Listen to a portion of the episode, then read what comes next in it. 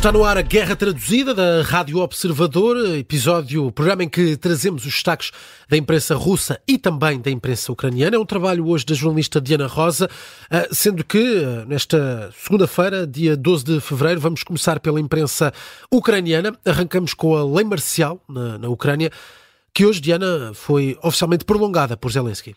Sim, o presidente ucraniano assinou três decretos-lei para estender a mobilização geral na Ucrânia por 90 dias, ou seja, Miguel, até dia 13 de maio deste ano. Foi a décima votação para prolongar a lei marcial desde o início da invasão russa, depois de Zelensky ter hum, entregue a proposta ao Parlamento ucraniano no dia 5 de fevereiro. É uma notícia que faz manchete no jornal Ukrainska Pravda. Lembro que, ao abrigo da lei marcial, os homens ucranianos com idades compreendidas entre os 18 e os 60 anos, com algumas exceções, eh, não estão autorizados a deixar o país, uma vez que podem ser convocados para o serviço militar. E o presidente francês adiou uma visita à Ucrânia, onde ia anunciar apoio a Kiev. E fê-lo por questões de segurança. É isso que indica o jornal Kiev Post. Emmanuel Macron eh, era para chegar à capital ucraniana amanhã, numa visita de dois dias.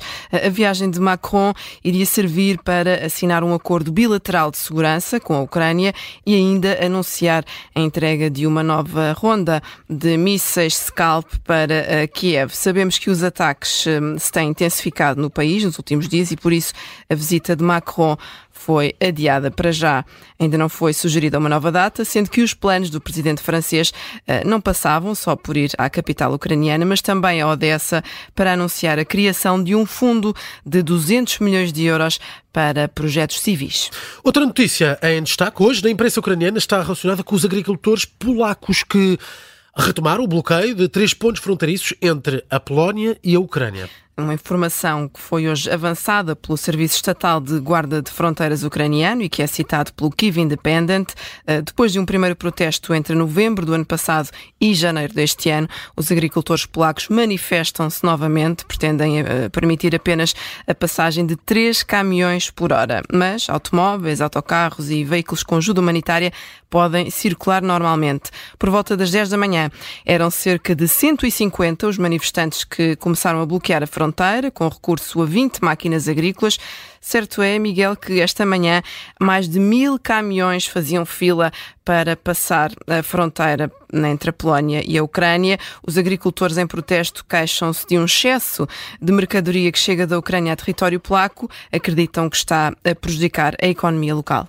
E para fechar, falamos de observadores de pássaros eh, na Ucrânia observadores que já foram várias vezes confundidos com espiões. É isso mesmo. Esta é uma história que está em destaque no Kiev Independent. Estes ucranianos, uh, que foram entrevistados por esta publicação, têm esta atividade de observar pássaros já há décadas e que nos últimos dois anos é, é uma atividade que tem servido como forma de aliviar o stress que é causado, que é causado uh, a quem vive num país em conflito. O grupo de três amigos observadores costuma ir acompanhado de binóculos, claro está, e por isso mesmo já foi confrontado várias vezes pelas autoridades que depois perceberam que eles não constituíam um perigo, no entanto, foram obrigados a mudar de sítio okay. Eh, porque não se podem instalar à vontade em qualquer lugar para fazer esta observação de pássaros.